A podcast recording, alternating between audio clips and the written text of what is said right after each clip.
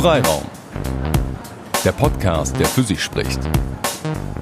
Mit Fragen, die wir schon immer stellen wollten, an Menschen, mit denen wir schon immer mal schnacken wollten.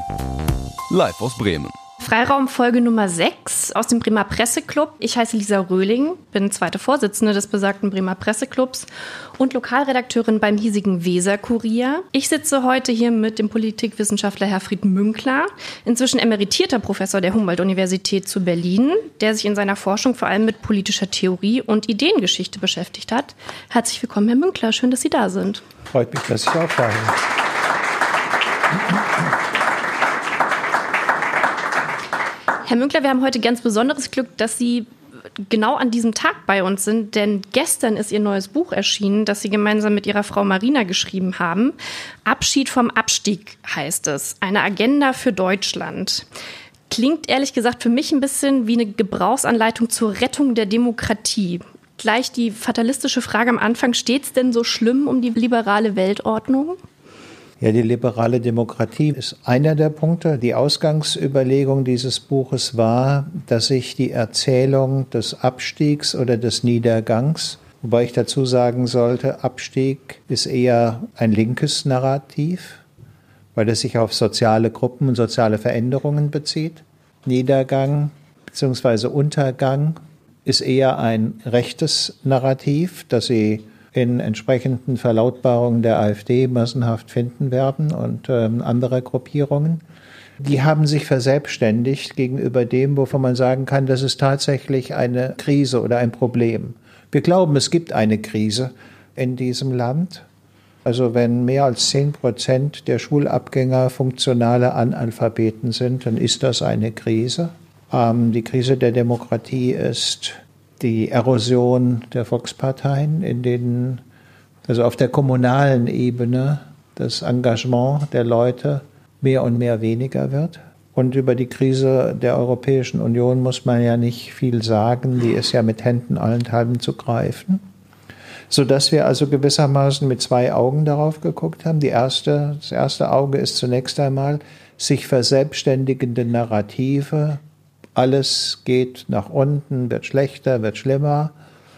Erzählungen, Erzählmuster, die wir für hochproblematisch halten, weil Abstiegserzählungen, Niedergangserzählungen entweder zu Apathie führen, man kann da sowieso nichts ändern, also sozusagen so eine Gestimmtheit der Melancholie, die da aufkommt, oder aber eine Gestimmtheit der Hysterie. Wir müssen jetzt gleich auf der Stelle alles anders äh, Formel das Ruder herumreißen oder wie auch immer das heißt, was in der Regel politische, politisch unkluge Entscheidungen nach sich zieht. Nicht, das haben wir sozusagen in diesem Buch uns vorgenommen, um dann an drei Beispielen Bildung, Demokratie, Europa durchzudeklinieren, wo was machbar wäre ohne dass wir uns überheben in dem Sinne, wie man vielleicht manchmal den Eindruck haben kann, die Deutschen wollen die Welt retten. Dafür sind wir zu wenige, dafür sind wir zu klein, dafür sind wir zu schwach. Die Welt retten können wir nicht.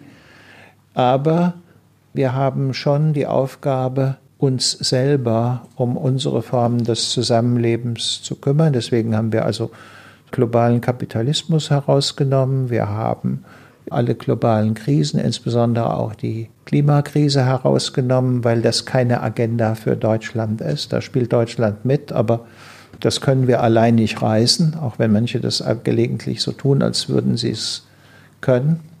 Und von daher haben wir auch nach relativ langen Diskussionen, meine Frau war da immer skeptisch und muss das Agenda heißen und äh, derlei mehr Agenda ist ja ein etwas vernutzter Begriff.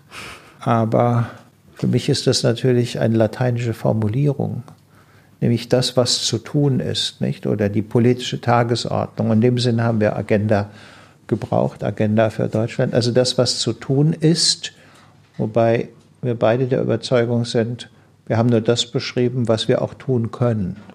Bevor wir jetzt gleich dazu kommen, was wir tun können, würde mich aber erstmal interessieren, Sie haben ja eben schon von äh, Untergangsszenarien oder Abstieg gesprochen. Woher kommt das denn? Also warum, warum gibt es denn gerade jetzt diese Szenarien? Weil es geht mhm. uns wirtschaftlich gut. Ich würde auch sagen, demokratisch, zumindest von meinem Gefühl. Also ich bin Jahrgang 90, ich kenne das nicht, dass es keine demokratische Ordnung gibt. Wo kommt denn jetzt auf einmal diese Untergangsszenarien her? Naja, die sind vermutlich in unterschiedlichen sozialen Milieus und auch in den äh, verschiedenen Regionen in verschiedener Weise ausgeprägt. Generell aber kann man sagen, es herrscht seit einiger Zeit in diesem Lande kein besonderes Klima der Zuversicht und des Aufbruchs. Das große Fortschrittsnarrativ ist verschwunden und eher ist die Vorstellung die, es wird schlechter. Das zeigt auch die empirische Sozialwissenschaft. Wenn man die Leute befragt, dann sagen sie, naja, mir geht es ja sehr gut eigentlich.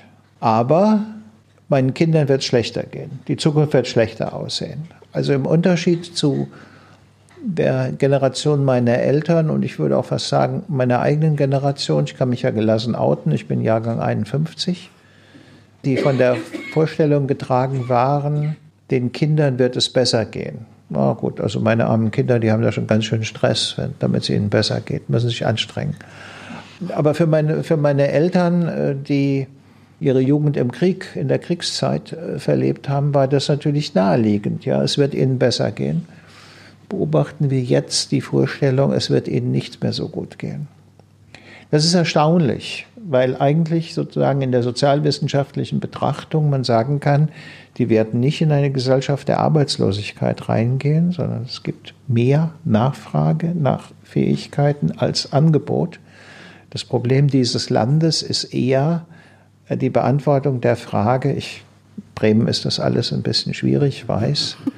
Ähm, Sie haben hier eine relativ hohe Arbeitslosigkeit, aber sozusagen auf die Gesamtrepublik betrachtet haben wir sehr viele offene Stellen. Wir haben äh, absehbar eine ungeheure Nachfrage nach Personal in den nächsten zehn Jahren, wenn die Babyboom-Generation in den Ruhestand geht und, und, und. Das heißt, es gibt eigentlich gar keinen Grund, nervös zu sein, unsicher zu sein, aufgeregt zu sein. Und doch hat sich so etwas ausgebreitet. Nicht? Und das ist sozusagen die Frage, mit der wir uns am Anfang beschäftigen, kann man das erklären? Und die zunächst mal einfachste und handfeste sagen wir mal, wissenschaftlich nicht besonders elaborierte Erklärung ist, wenn es den Leuten kollektiv ziemlich schlecht geht, also späte 40er, frühe 50er Jahre, dann ist es naheliegend, dass sie denken, es wird ihnen besser gehen. Weil weiter nach unten geht es ja nicht, nicht, in einem zerbombten und zerstörten Deutschland. Aber wenn es einem relativ gut geht, dann stellen sich schon in anderer Weise Sorgen ein. Das heißt, unter diesem Gesichtspunkt betrachtet, beobachten wir eine Paradoxie, nämlich die Stresssituation ist eigentlich der Wohlstand und nicht das Elend. Das Elend ermöglicht einem, den Blick hochzunehmen und nach vorne zu gucken. Nicht? Der Wohlstand macht einem besorgt und man guckt ständig auf die eigenen Fußspitzen.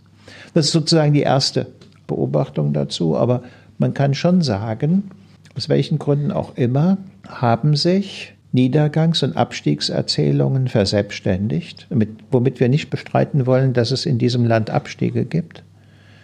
Ähm, es wird sozusagen nicht mehr in einer postindustriellen, postkonsumistischen Gesellschaft kollektive Aufstiege geben, die der Kollege Ulrich Beck mal als den Fahrstuhleffekt beschrieben hat, den er in der Bundesrepublik der 60er und 70er Jahre beobachtet hat.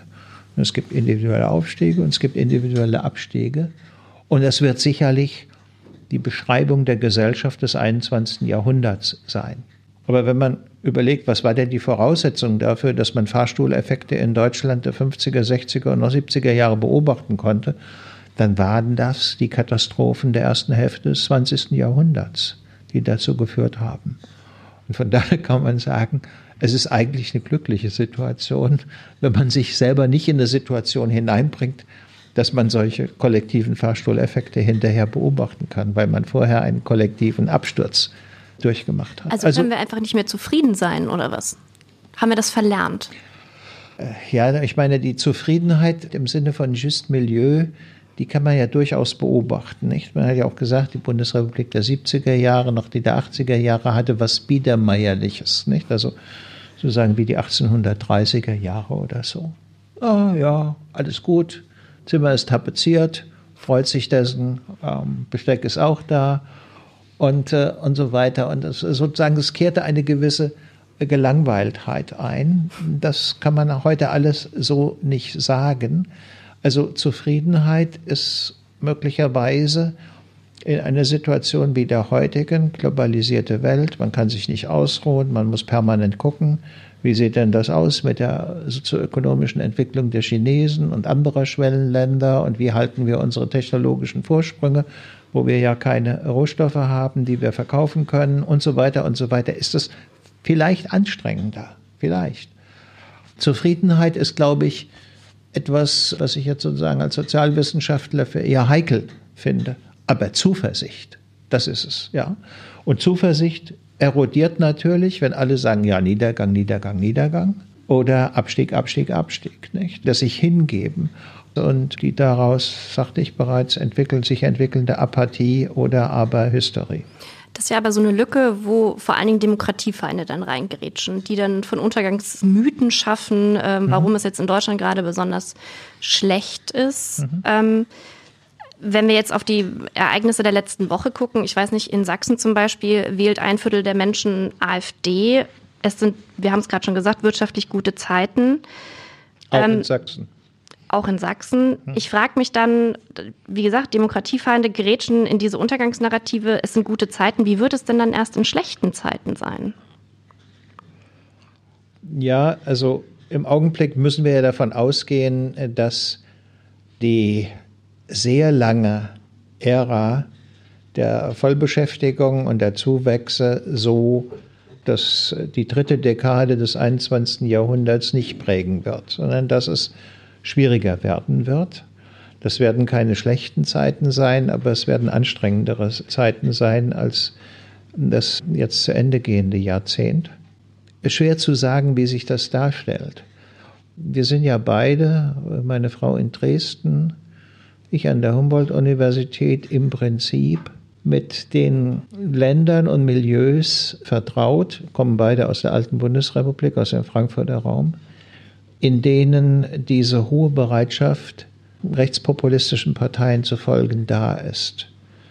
Wohnung meiner Frau in Dresden an der Frauenkirche ermöglichte jeden Montag die Beobachtung der Aufzüge von Pegida über drei, vier Jahre hinweg. Da drücken sich schon Sorgen aus. Also einerseits so etwas, wenn man in seiner Biografie längere Phasen der Arbeitslosigkeit oder der Fortbildungsmaßnahmen hat, dann äh, schaut man sicherlich nicht so zuversichtlich nach vorne, äh, wie das bei Leuten ist, bei denen das weniger ausgeprägt ist. Wobei wichtig ist, wenn einen das mit 40 erwischt, hat das eine andere Bedeutung, als wenn man bevor der Aufnahme des Studiums oder einer Lehre sagt, jetzt will ich noch ein bisschen rumvagabundieren. Sozusagen gibt es ja auch Zeiten, die mögen hinterher bei der Berechnung der Renteneinkommen ein Problem sein, aber in dem Augenblick ähm, finden die Leute es eher als einen Akt der Freiheit. Oder ich habe das ja auch immer bei meinen Studenten, Studentinnen ähm, beobachtet und so gesagt hat, gesagt hat, ja, es wird aber jetzt Zeit, dass sie endlich mal ihre Abschlüsse machen. Ach ja, ein bisschen Zeit und so. Und ähm, der Stress des Berufslebens ereilt mich noch früh genug.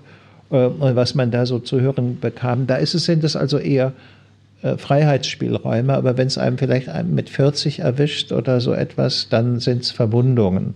Ein Kollege Steffen Mau hat also von, der, von den Frakturen gesprochen und wie halt ein Leib, der viele Frakturen aufweist, das heilt nie ganz aus, sondern das bleibt im traumatisierten Sinn. Das mag der eine Grund sein. Ein anderer Grund, jetzt speziell was den Osten anbetrifft, ist, dass die halt nie eine wirkliche Beschäftigung mit dem Nationalsozialismus gemacht haben. Bei denen hieß das immer Faschismus oder Hitlerfaschismus, um das noch ein bisschen deutlicher zu machen. Aber da war es ein Bestandteil von Klassenkämpfen. Sie meinen jetzt die DDR? Die DDR, mhm. ja. Bestandteil von Klassenkämpfen. Und eben nie so etwas wie eine rassistische Ideologie. Und deswegen konnten die und können die auch teilweise mit großer Unbedarftheit rassistische Äußerungen machen und gleichzeitig sagen, aber mit dem NS haben wir nichts zu tun. Das macht einen Unterschied gewissermaßen zwischen dem Schulsystem hier bei uns, also im Westen, und in den neuen Bundesländern aus. Das ist ein Faktor. Dann der Umstand, schauen Sie, Sie haben die Wahl in Sachsen, Brandenburg nehmen wir gleich noch mit dazu, angesprochen. Da gab es ja einen Zuwachs der Wahlbeteiligung von ungefähr 15 Prozent, ähm, wobei die AfD in hohem Maße ihre Stimmgewinne aus den Nichtwählern bezogen hat. Und dann kamen die auf 65 Prozent Wahlbeteiligung, beide Länder ungefähr.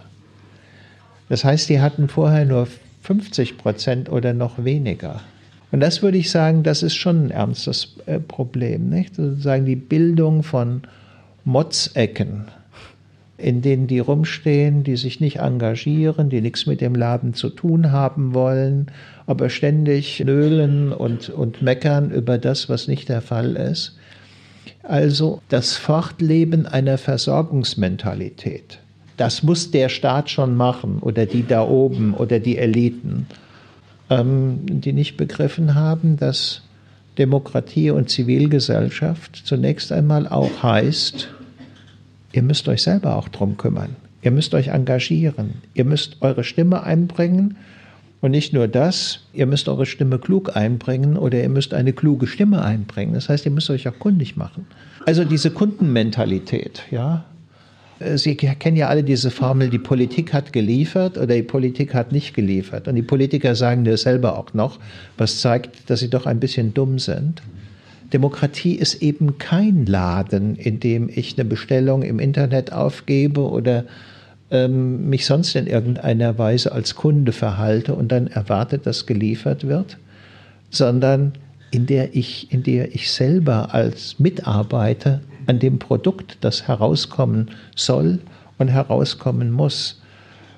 Und ähm, nun kann man jetzt nicht sagen, das sind alles nur die doofen Ossis, die so Dinge treiben sondern das äh, lässt sich ja auch im Westen beobachten. Als ich noch jünger war, gab es in Deutschland bei Bundestagswahlen jedenfalls Wahlbeteiligungen mit ähm, oberen 80 Prozent. Nicht? Das ist lange her. Das sind so Probleme, wo man sagen kann, das ist nicht nur eine Niedergangserzählung, sondern da stecken auch reale Probleme drin, die wir bearbeiten müssen. Was macht denn für Sie Demokratie aus? Also Sie haben gerade schon viele Aspekte beschrieben. Die Demokratie an sich wird ja aber gerade ähm, von, ich sag mal, solchen Niedergangsphilosophen ähm, auch als Vehikel benutzt. Also die sagen ja, naja, wir sind ja Teil der Demokratie. Wenn ich auch weltweit denke, ähm, Leute, die wir als Diktatoren abtun äh, mhm. oder zumindest kategorisieren, sind mhm. ja größtenteils zumindest gewählt mhm. in einem demokratischen Sinne. Mhm. Ja gut, das ist sozusagen das Thema, mit dem ich mich als äh, Hochschullehrer über 30, 40 Jahre herumzuschlagen hatte, politische Theorie und Ideengeschichte. Was ist eigentlich die Demokratie? Es gibt die einfache Antwort, die heißt es die Herrschaft des Volkes. Aber dann kommt schon das Problem, was ist denn eigentlich das Volk? Wer ist das? Im Athen des fünften vorchristlichen Jahrhunderts waren das eher die mittleren und unteren Schichten, jedenfalls in der Hochzeit der Demokratie, in der Zeit des Perikles, die auch eine radikale Politik gemacht haben. Aber es war klar, es waren nur die Männer und ähm, tendenziell die waffenfähigen Männer. Was war das Volk? Im 14. Jahrhundert äh, schreibt Marsilius von Padua, das Volk ist äh, Major et Valentior Parks, also der größere und bessere Teil. Das meint, er meint die, äh, die anständigen Leute, die besseren, die wohlhabenden Schichten. Das ist das Volk. Das heißt, eigentlich bis nach dem Ersten Weltkrieg ist das Volk eine Minderheit der, innerhalb der Bevölkerung, weil 50 Prozent Frauen sind schon mal nicht dabei. Ne? Sozusagen, die sind allenfalls Passivbürger, aber haben kein aktives Wahlrecht. Das ändert sich allenthalben erst nach 1918. Also eine ganz schwierige Frage, was das Volk ist. Und deswegen haben wir uns eigentlich darüber keine weiteren Gedanken gemacht, sondern haben es ersetzt durch die Kategorie des Bürgers oder der Bürgerin. Und die Zumutung an den Bürger als denjenigen, der das Gemeinwesen durch Teilhabe mitträgt, sich kompetent zu machen, Ahnung zu haben. Und deswegen glauben wir auch nicht, dass man Demokratie demokratisiert, indem man sagt, wir machen jetzt mehr Volksabstimmungen. Wieso nicht? Naja, es gibt ja ein paar Beispiele. Ich will jetzt gar nicht mit Brexit kommen, ähm, äh, sondern ähm, bleiben wir mal bei Tempelhofer Feld. Äh, das äh, haben Sie ja sicher in Bremen auch mitbekommen. Also die Berliner hatten da einen Flughafen, der wurde stillgelegt. Dann ging es um die Frage, was machen wir damit? Bebauen wir das äh, Gelände oder aber machen wir das, äh, ich spitze das mal zu, zum Hundekacke-Abwurfplatz. Ne? Dann hat man sich für Letzteres entschieden. Das waren gewissermaßen die Glücklichen, die eine Wohnung in der Umgebung hatten, die gesagt haben, wunderbar, ja, keine Flugzeuge mehr, kein Lärm, aber wir wollen keinen anderen Lärm haben. Nein, also dementsprechend ist die Volksabstimmung ausgegangen mit einer relativ niedrigen Beteiligung. Jetzt, ein paar Jahre später, jammern die natürlich alle ganz furchtbar über steigende Mieten und alles, was damit zusammenhängt. Und natürlich hätte man auf dem Tempelhofer Feld, ohne dass das große Infrastrukturinvestitionen bedurft hätte, weil die U-Bahn ist da, U6, die äh, Leitungssysteme sind da, einige Zehntausend Wohneinheiten relativ leicht schaffen können. Hätte damals das Ganze, wäre es eine Entscheidung des Abgeordnetenhauses, also der Repräsentativgremien gewesen, könnten die sagen, der berühmten Formel von Adenauer, was interessiert mich mein dummes Geschwätz von gestern? Wir revidieren das. Wir haben einfach nicht bedacht, was passiert. Aber da es ein Volksentscheid ist, hat er was Sakrosanktes. Nicht? Und Sie beobachten das ja vielleicht mit einer gewissen Häme, würde ich als Bremer durchaus tun wie die jetzt herumeiern und über ja, Mietdeckel und alles Mögliche sich Gedanken machen, aber nichts auf die Beine bekommen. Und vor allen Dingen es auch nicht schaffen zu sagen, wir haben im Prinzip ein Gelände, das innerstädtisch ist, wo wir also nicht vorher in aufwendigen Planfeststellungsverfahren Leitungssysteme bauen, öffentliche Verkehrssysteme, leistungsfähige, also Mindeststraßenbahn, wenn nicht S-Bahn-Linien, U-Bahn-Linien und so weiter und so weiter, um zusätzliche 20.000, 30.000 Leute befördern zu können. So.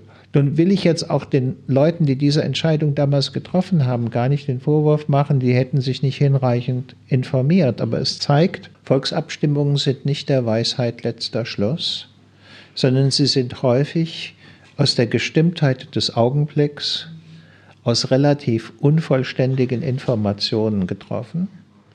Und wenn ich über Bürger nachdenke, dann ist darin die Zumutung enthalten, mach dich kundig, kümmere dich um das, was werden kann, denn, das ist der Witz dabei, du wirst von den Folgen deiner Entscheidung selber betroffen sein. Das ist, glaube ich, sozusagen der Witz dabei. Also Volksabstimmungen ist im Prinzip in Europa ein Hebel, um die Verhandlungsposition des eigenen Landes in Brüssel zu stärken. Ne? In Verhandlungen sagen die, ja, also eigentlich äh, ist das ein guter Kompromiss, aber ihr wisst ja, ich muss noch vors Volk.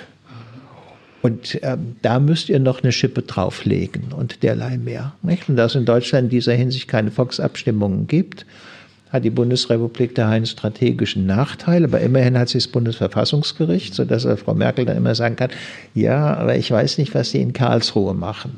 Das heißt sozusagen, es ist gar nicht sozusagen der Weisheit letzter Schluss, sondern es ist ein Instrument in Verhandlungen. Und so hatten das der ähm, unselige Cameron ja auch gedacht und das ist jetzt mal auf die Füße gefallen.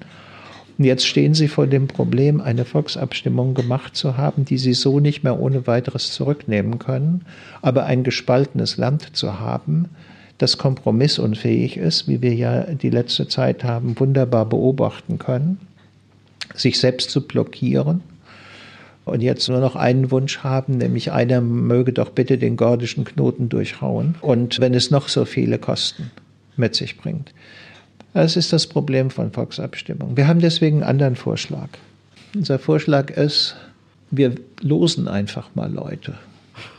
Wir wählen die nicht, weil Aristoteles, der große Philosoph, sagt, die Wahl ist eigentlich ein aristokratisches Verfahren. Aber ohne Ansehen der Person und bei bedingungsloser Egalität, also dem demokratischen Gedanken entsprechend, ist nur das Los. Also losen wir einfach mal aus den Leuten aus und sagen, ihr habt hier ein Problem. Ist ein Verkehrsproblem, ist vielleicht ein Problem ähm, der Luftverschmutzung, ist ein Kita-Problem, Schulproblem, was auch immer. Ihr habt eine gewisse Summe, mit der ihr planen könnt, um dieses Problem zu bearbeiten. Das kann durchaus, können sozusagen zwei Millionen sein. Und jetzt macht man. Und dann muss man schon auch dafür sorgen, dass dann sich keiner drückt. Da, aber, aber wie soll das denn funktionieren in der Zeit, wo Parteien will keiner mehr so richtig beitreten, Vereinen ja. will keiner mehr so richtig beitreten. Ja. Jetzt haben Sie gerade gesagt, ein bisschen beschrieben, wie die Demokratie in der Krise ist. Direkte Demokratie funktioniert irgendwie nicht. Ja. Und jetzt werden Leute ausgelost. Ja, genau. Das stelle ich mir extrem schwierig vor. Ja, gut. Aber wissen Sie, wenn Sie überlegen, das Problem sind die Eckensteher. Also diejenigen, die immer nur rummotzen, sich bei nichts engagieren, äh, hinterher alles besser gewusst haben äh, und so weiter und so weiter. Aber ähm, holt man die mit sowas ab? Geht nicht um Abholen. Nicht? Demokratie ist ein, ein strenges Verfahren. Also, und zu sagen, der Gedanke der Gleichheit, äh, den wirklich zu Ende zu denken. Ich habe immer gelitten, als ich noch Kommunalpolitik gemacht habe in meiner hessischen Heimat, wenn dann etwa, ich damals bei den Sozialdemokraten engagiert war, die Wähler aus dem Hochamt kamen von den Katholiken. Es war ziemlich klar, die wählen alle schwarz. Nicht? Und da habe ich mir gedacht, ja, die haben dieselbe Stimme wie ich. Und dann kamen aber auch so Besoffene. Im Prinzip kann der Wahlvorstand auch sagen, du bist besoffen, du kannst nicht wählen. Ne? Aber es hat natürlich keiner gemacht, weil keiner eine Prügelei haben wollte. Und damals wurde auch noch mit Wahlmaschinen gewählt. Da kamen so Chips, die hat man dann da reingesteckt in den jeweiligen Schlitz. Nicht? Sozusagen, also die Symbolizität der Gleichheit aller Stimmen, die war sozusagen die Höhe. Da habe ich schon gelitten. Ich dachte, du hast ja viel mehr Gedanken über dieses Problem gemacht. Denn alle Blödmänner kommen jetzt vorbei. Entschuldigung, Blödfrauen natürlich auch. Und, äh, und haben im Prinzip dasselbe Stimmgewicht. Also damit muss man sich mal auseinandersetzen. Und sobald man das getan hat, und, und das akzeptiert nicht? und nicht sagt, okay, wir wollen aber eine Aristokratie haben, so wie die Bayern den Vorschlag gemacht haben ähm, nach also 46, glaube ich, 47, dass man Stimmrecht stuft. Also jeder hat im Prinzip eine Stimme, äh, wenn man einen ähm, immerhin doch äh, Volksschulabschluss hat. Realschulabschluss zwei Stimmen, Abitur drei Stimmen, Staatsexamen vier Stimmen, Promotion fünf Stimmen, Habilitation sechs Stimmen. Wäre für mich schon mal gut gewesen. Das Ganze multipliziert mit der Zahl der Kinder. Es war sozusagen so, ein, so eine Überlegung, gewissermaßen das mit der Egalität nicht so ganz ausufern zu lassen, sondern zu sagen, ja, okay, die haben eine gewisse Bildung und obendrein haben sie Verantwortung für dieses Land übernommen, dem sie auch noch Kinder haben.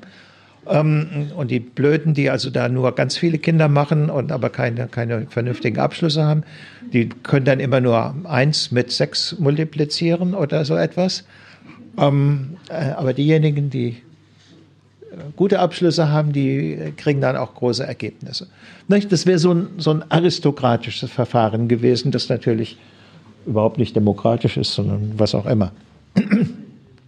Also wenn wir das so haben, um auf Ihre Frage zurückzukommen, dann heißt das aber auch, du hast die Pflicht, dich um diesen Laden mitzukümmern. Nicht? Ich glaube, ich halte nichts davon zu sagen, man führt eine Wahlpflicht ein, weil das nur dazu führt, dass dann eine Reihe von Leuten kommen und ihren ganzen Frust und ihre Empörung in der Stimmabgabe zum Ausdruck bringen und dann hat man irgendwelche eigentümlichen Parteien, nur in hohem Maße im Parlament. Aber sie damit zu konfrontieren, ist ein Problem. Du hast dich da auch schon geäußert. Wir haben genau gehört, wie du in der Kneipe darüber gemeckert hast.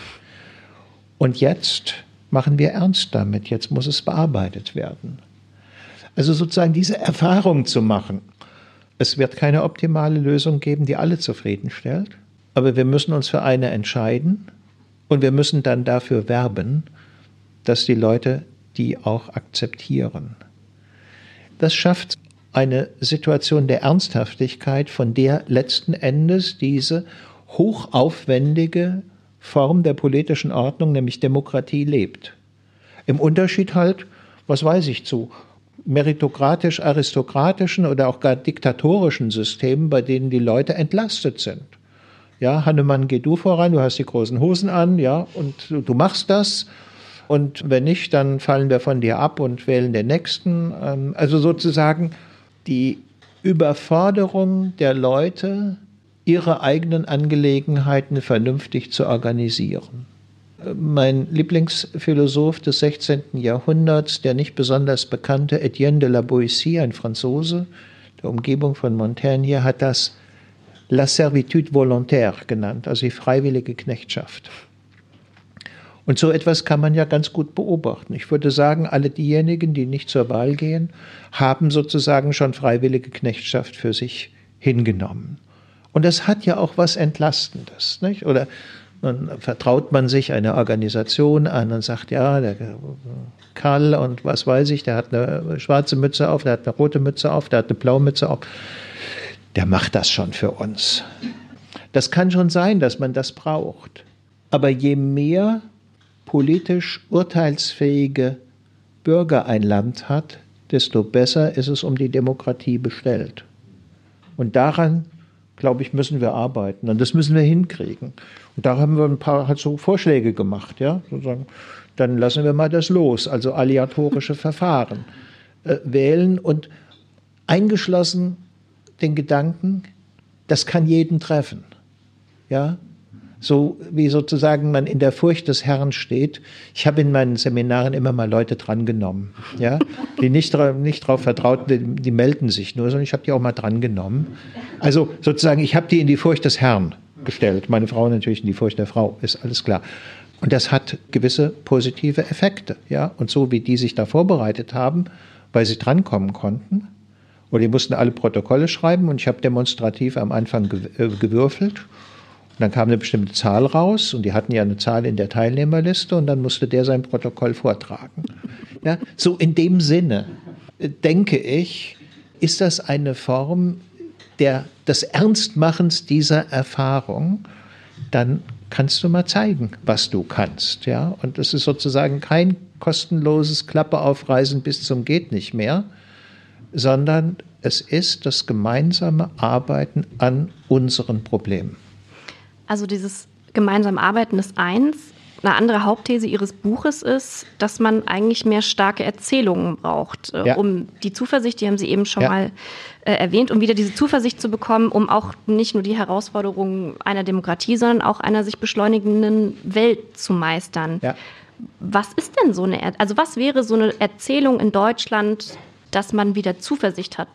Also zunächst einmal ganz kurze Bemerkung.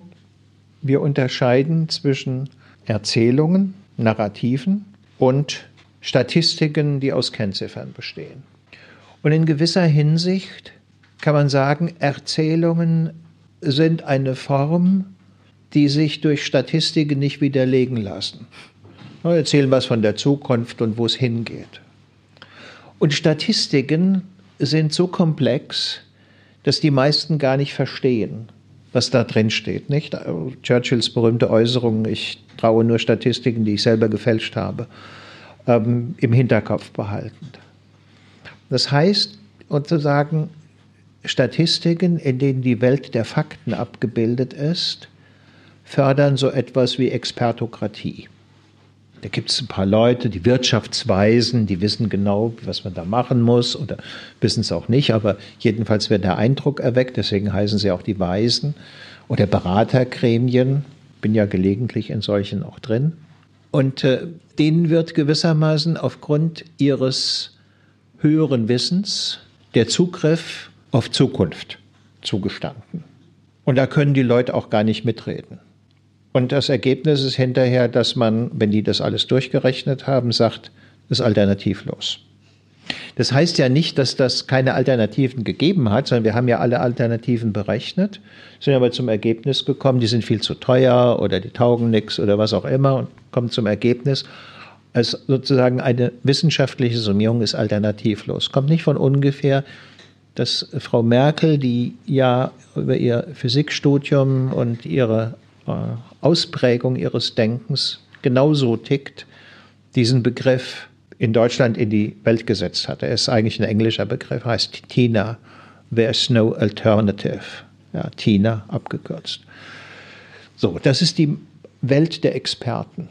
Und denen steht jetzt die Welt gewissermaßen der großen Erzähler gegenüber, die in der Lage sind, Zukunftsaussichten oder Entscheidungen in zwei oder drei große Erzählstränge zu vereinfachen, um auf diese Weise für den Akt der Wahl, der ja auch bei selbst äh, aleatorischen Elementen von Demokratie fortbesteht, Alternativen entscheidbar zu machen. Wir gehen ja nicht zur Wahl entlang der Frage, ob, äh, was weiß ich, die Arbeitslosen, die Beiträge zur Arbeitslosenversicherung um ein, glaube ich, Viertelprozent steigen soll oder nicht steigen soll. Das ist ein wichtiger Punkt gewesen 1930, als das letzte demokratische Kabinett, nämlich die Regierung Müller, darüber äh, äh gescheitert ist. Äh, deswegen gehen wir nicht zur Wahl. Das ist sozusagen fast kaum vorstellbar, was das heißt, sondern aufgrund von Erzählungen darüber, was das bedeutet. Und jetzt ist der Witz, wenn sich eine Erzählung verselbstständigt, spielen die Fakten keine Rolle mehr. Nicht? Zurzeit ist einer der größten Erzähler Donald Trump. Fake News und so, alles, was die faktische Welt anbetrifft, alles Fake News. Und er beherrscht die große Erzählung. Oder aber, wenn nur die Statistik dominiert, dann ist es eigentlich gar nicht wichtig, dass die Bevölkerung irgendwas mitmacht, weil wie die denkt und wie die tickt, weiß man sowieso. Jede Woche werden in den Lagebesprechungen des Kanzleramtes äh, ist auch immer ein Demoskop dabei, der die genaue Stimmung der Bevölkerung weiß. Das ist sehr viel präziser, als das bei Wahlen überhaupt je zum Ausdruck bringen, äh, zu bringen ist, was Herr Güllner oder Frau Köcher oder was auch immer da erzählen. Da braucht man eigentlich das Volk gar nicht, sondern man beobachtet das ja, nicht Demoskopie, Volksbeobachtung und weiß, was das gerade will und dann kriegen die da irgendwas so gemacht. Also man braucht die Statistiken und man braucht die Narrative, aber eine funktionierende Demokratie balanciert das aus. Die Statistiken sozusagen als Repräsentanten der Welt der Fakten korrigieren die Narrative, damit die nicht sozusagen abgehobene Ideologien werden, wie man das in der Spätphase des real existierenden Sozialismus sehen konnte. Und andererseits braucht man die Narrative, damit es keine Expertokratie wird, nicht? Wo also nur noch die Wirtschaftsweisen Wirtschaftspolitik machen, Arbeitsmarktpolitik und so weiter und so weiter. Und das wieder in Gleichgewicht zu bringen, ist im Augenblick die große Herausforderung. Das ist eine Herausforderung, vielleicht weniger für die Grünen. Die haben eine große Erzählung, deswegen ist es auch relativ hochgeschossen. Das ist ein großes Problem für die Sozialdemokraten, bei denen es viele, viele Stimmen gibt. Ja, also so wie das Casting zurzeit läuft. Äh, alle möglichen Leute sagen was, aber es gibt keine Fähigkeit, daraus eine durchgängige Erzählung zu machen. Das Problem ist im Prinzip auch bei der zweiten, bei der vermutlich einzigen großen Volkspartei, nämlich der CDU, der Fall. Aber da tritt es zurzeit noch nicht so zur Tage, weil äh, Frau Merkel noch da ist. Wenn die weg ist, wird sich das ganz anders darstellen, auch bei denen. Und was sind sozusagen die Narrative des dritten Jahrzehnts des 21. Jahrhunderts, die uns auch dazu bewegen, eine Vorstellung zu haben, ja, so wollen wir es haben. Wir möchten es in diese Richtung bewegen. Und dafür setzen wir auch Zeit und Geld und Intelligenz ein, um daran mitzuwirken. Nicht? Also was für mich Ende der 1960er, Anfang der 70er Jahre mit der Grund war, in irgendeiner Weise mich politisch zu engagieren und relativ viel Zeit aufzuwenden, da mitzumachen und so weiter und so weiter. Das soll man nicht aus den Augen verlieren. Es bedarf solcher Motivationsverstärker. Was sind die denn heute, diese Narrative? Was ist jetzt, was wäre jetzt so ein Narrativ, um genau diesen Motivationsverstärker zu schaffen? Naja gut, also sozusagen es gibt das Narrativ des Aufbruchs, das heißt, lasst uns dieses Land retten. Und dieses Land ist vor allen Dingen bedroht durch SUVs, bestimmte Formen der Verbrennung von Kohle und so weiter und so weiter. Das ist das eine Narrativ. Ein anderes Narrativ ist, dieses Land ist im Niedergang begriffen, weil es umgefolgt wird, weil so viele Migranten gekommen sind. Lasst uns dieses Land retten, indem wir die alle wieder rausschmeißen. Also ich, okay, das mhm. ist etwas vereinfacht. Aber das sind tendenziell die beiden konkurrierenden Leitnarrative, die man zurzeit beobachten kann. Die Schwierigkeit der Sozialdemokratie ist also keine eigene Leiterzählung dazwischen, dagegen aufbauen können. Das Problem der CDU wird ein ähnliches sein.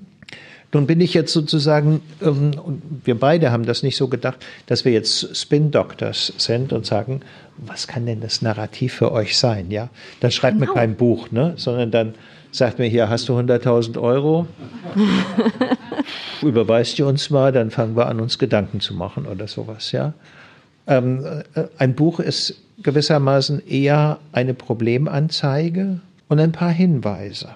Also, wenn richtig ist, dass die Gesellschaft, in die wir hineingehen, keine mehr ist, in der ganze Schichten aufsteigen, sondern eine ist, in der in hohem Maße soziale Aufstiege und soziale Abstiege über Bildung und Ausbildung funktionieren, dann müsste man versuchen, gesellschaftliche Leitnarrative dahingehend aufzubauen, welche Bedeutung Bildung und Bildungszertifikate haben, um zu vermeiden, dass relativ viele junge Leute, jetzt nicht aus meiner eigenen sozialen Herkunft, ich hatte da gar keine Chance, mein Vater war Gymnasiallehrer, meine Mutter Lehrerin, es war völlig klar, dass ich Abitur mache, ja. Gab, hatte ich überhaupt nie eine Chance. Habe hab auch von mir aus nie den Gedanken gedacht, ich könnte es mal lassen und irgendwelche Frauen glücklich machen oder Weltreisen oder was auch immer. Gab es nicht. Aber äh, halt die, die vielen, ähm, die sozusagen diesen Ausgang nehmen inzwischen, also die 10% funktionale Analphabeten und andere Schulabbrecher, die dann, weiß nicht, wie das hier in Bremen ist, aber in Berlin machen die halt ein Späti, ne? Also verkaufen bis 22 Uhr oder bis 24 Uhr und so. Kommen sie einigermaßen über die Runden, das ist völlig klar, wird alles in Altersarmut enden, weil die Einnahmen decken gerade dazu das Leben jetzt, aber bauen keine Sicherheiten auf. Das zu vermeiden, sich sichtbar zu machen, wir sind eine Gesellschaft, die, weil sie kein Öl hat, weil sie keine seltenen Erden hat und sonst irgendwas, darauf angewiesen ist, dass tendenziell 100 Prozent der Leute, die hier leben, eine relativ hohe innovative Leistungsfähigkeit haben. Das könnte eine Leiterzählung sein. Ich habe dafür keine Formeln. Ja, ich bin ja auch kein Spin-Doktor, will ich auch nicht machen, sondern Probleme halt so beschreiben, dass sichtbar ist, worauf man reagieren muss, um eine Erzählung zu haben, die Leute in Bewegung setzt, ihnen diese Motivation verschafft. Auch die Bereitschaft zu sagen, ja, da müssen wir uns drauf einlassen. Also auch Erzählungen, die so eine gewisse Gemeinwohldimension haben, in dem Sinne, die Gemeinschaft ist dafür da, die wirklichen Unglücksfälle, die es gibt, aufgrund von Kontingenzen abzufedern. Aber die Gemeinschaft ist nicht dafür da, euch hinterher in irgendwelche Netze zu stecken, weil ihr über zehn Jahre zwischen 20 und 30 keine Lust hattet, irgendwie in einen Beruf einzutreten oder sonst irgendwas. Ja. Also zu sagen, diese Mischung von Zuversicht, aber auch der Beschreibung von Härten, das könnte etwas, etwas sein, was jenseits sozusagen der Paradieserzählung, wir retten die Welt, und der Hölleerzählung, es geht alles den äh, Berg hinab, weil die Merkel 15 die Grenzen nicht geschlossen hat. Eine stärkere Erdung zu den äh, realen Problemen unseres Lebens hat ist natürlich zugegebenermaßen beschrieben, wesentlich aus meiner Berufssituation heraus als Hochschullehrer, der gelegentlich darunter gelitten hat, dass die Studentinnen und Studenten viel zu lange brauchen, um die Zertifikate zu erwerben. Apropos viel zu lange brauchen, unsere Zeit schreitet voran. Deswegen möchte ich noch eine Frage stellen, bevor wir eine Pause machen.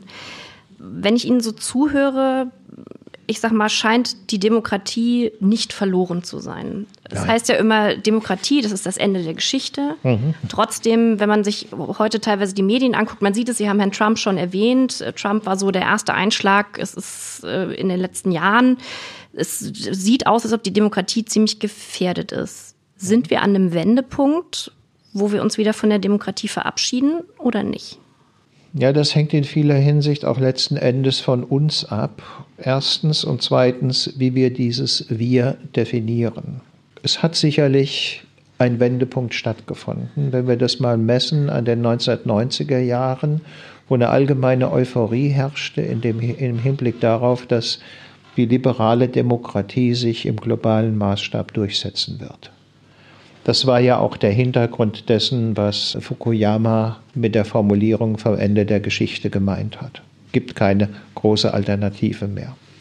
Also eine Ordnung, in der Krieg eigentlich keine Rolle mehr spielt, weil es eine Integration im globalen Maßstab über Recht, über äh, wirtschaftlichen Austausch und so weiter gibt, in der politische Probleme großräumig angegangen werden, in denen langfristig gedacht wird und in denen Rationalität herrscht. Was wir zurzeit beobachten, ist genau das Gegenteil.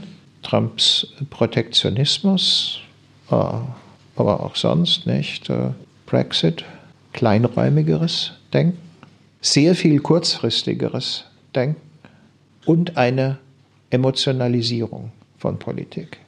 Das lässt sich, glaube ich, nicht bestreiten. Insofern hat es einen Wendepunkt gegeben. Die Frage ist nur, in welcher Weise wir als Bundesrepublik Deutschland oder als äh, Europäer oder jedenfalls der westliche Teil der EU oder so etwas dabei mitmachen wollen oder aber ob wir sagen, naja gut, wir müssen uns darauf einstellen, dass es eben nicht mehr eine unipolare Welt mit einem Globocop äh, gibt, sondern äh, vielleicht eine Welt mit fünf Zentren, von denen ich denke, es werden die USA, die wird China, Russland trotz seiner äh, strategischen Schwäche, aber allein schon wegen der Atomwaffen und der großen Landbrücke, die Europäer, wenn sie zusammenbleiben, und vermutlich Indien sein. Nicht? Und, und zu sagen, wie wollen wir als Europäer uns innerhalb einer solchen Struktur aufstellen, behaupten, wie sind wir in der Lage, unsere Vorstellungen von Konfliktaustragung und Integration zur Geltung zu bringen? Problem, das sich ja zurzeit in der Straße nach Hormus gezeigt hat, wo sozusagen die Armees äh, dann letzten Endes doch äh, die Definitionsgewalt übernommen haben. Das alles sind ziemlich große Herausforderungen und da geht es sozusagen für uns darum, diesen Wendepunkt so zu moderieren, dass er nicht über uns kommt, sondern wir eigentlich solche Veränderungen beherrschen und äh, vielleicht die nicht so schlimm werden lassen, wie es auf den ersten Blick den Anschein hat. Sie haben das Stichwort Europa genannt. Diese Gemeinschaft Europa soll ja angeblich auch furchtbar in der Krise sein. Mhm. Was ist denn eigentlich so ein europäisches Narrativ, was wir genau jetzt brauchen würden. Naja, wahrscheinlich ist es nicht besonders klug, da ein großes Narrativ zu erfinden, das an die Stelle des äh, Narrativs Raum des Friedens und Wohlstands, nicht? Das ist sozusagen ja das europäische Leitnarrativ, das sich aus den Krisen der ersten Hälfte des 20. Jahrhunderts äh, entwickelt hat und dann in die römischen Verträge Eingang gefunden hat, das überlagert und ablöst. Das Problem dieser Erzählung ist aber, für die einen ist der Raum des Friedens selbstverständlich geworden, weil es keine unmittelbare Kriegserfahrung, Ausnahme des Balkan, mehr gibt. Und Wohlstand ist eine schwierige Kategorie, weil sie von vielen so verstanden wird, dass es regelmäßig mehr geben soll. Nicht? Und das ist angesichts der Probleme einer ökologischen Wende des Wirtschaftsagierens so ohne weiteres nicht möglich. Aber was an dieser Erzählung doch belastbar oder erneuerbar ist, ist, dass es keine Selbstverständlichkeit ist, dass Europa in den nächsten Jahrzehnten ein Raum des Friedens und des Wohlstands bleibt, sondern äh, dass dies äh, an eine Fülle von Voraussetzungen gebunden ist, äh, die eine sehr kluge und weitschauende Politik der Europäer erreicht und auch einschließt, dass sie Fähigkeiten des Interventiven entwickeln, die die Voraussetzung dafür sind, dass sie so etwas wie eine autonome Außen- und Sicherheitspolitik machen können. Also solange äh, deutsche Geheimdienste ihr geheimes Wissen in Clouds von US-Unternehmen ablegen müssen, weil sie es selber nicht können, kann man nicht sagen, dass wir zu einer autonomen Sicherheitspolitik in der Lage sind. Ähm, solange wir nicht in der Lage sind, als Europäer Cyberattacks zuverlässig abzuwehren, wird man davon ausgehen müssen, dass wir nicht in der Lage sind, eine äh, hinreichende Abwehr von hybriden Angriffen durchzuführen. Das Ganze geht natürlich äh, weiter in der Frage der Digitalisierung des Internets der Dinge, ähm, die jetzt äh, nicht so sehr Fragen der Außen- und Sicherheitspolitik, sondern Fragen der Wohlstandssicherung äh, sind. Und das als auch die Leute ergreifende Erzählungen auszubuchstabieren, dass das nicht selbstverständlich ist, sondern eigentlich Jahr für Jahr eine große neue äh, Anstrengung. Das, glaube ich, wäre das, was auf der einen Seite perspektivisch machbar ist und auf der anderen Seite auch eine realistische Erzählung, die nicht irgendwelche ähm, Paradiese oder sonst irgendwas Eigentümliches vom Himmel erzählt und das Ganze natürlich auch noch mit der furchtbaren Herausforderung, kriegen wir Deutsche innerhalb Europas als Führungsmacht erstens die uns selbst auferlegte Aufgabe der Dekarbonisierung unserer Ökonomie hin. Das ist nicht selbstverständlich. Und zweitens werden wir in der Lage sein, ich es mal so etwas flapsig formuliere, den Laden zusammenzuhalten.